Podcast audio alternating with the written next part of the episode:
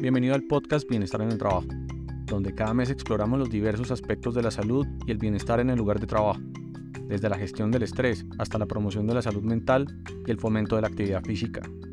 Analizaremos las últimas investigaciones, las mejores prácticas y ejemplos reales de expertos y profesionales del sector. Únase a nosotros en nuestro viaje para crear entornos de trabajo más felices, saludables y productivos. Empecemos a cuidar de nosotros mismos y de los demás en el trabajo porque cuando estamos bien podemos sobresalir de verdad.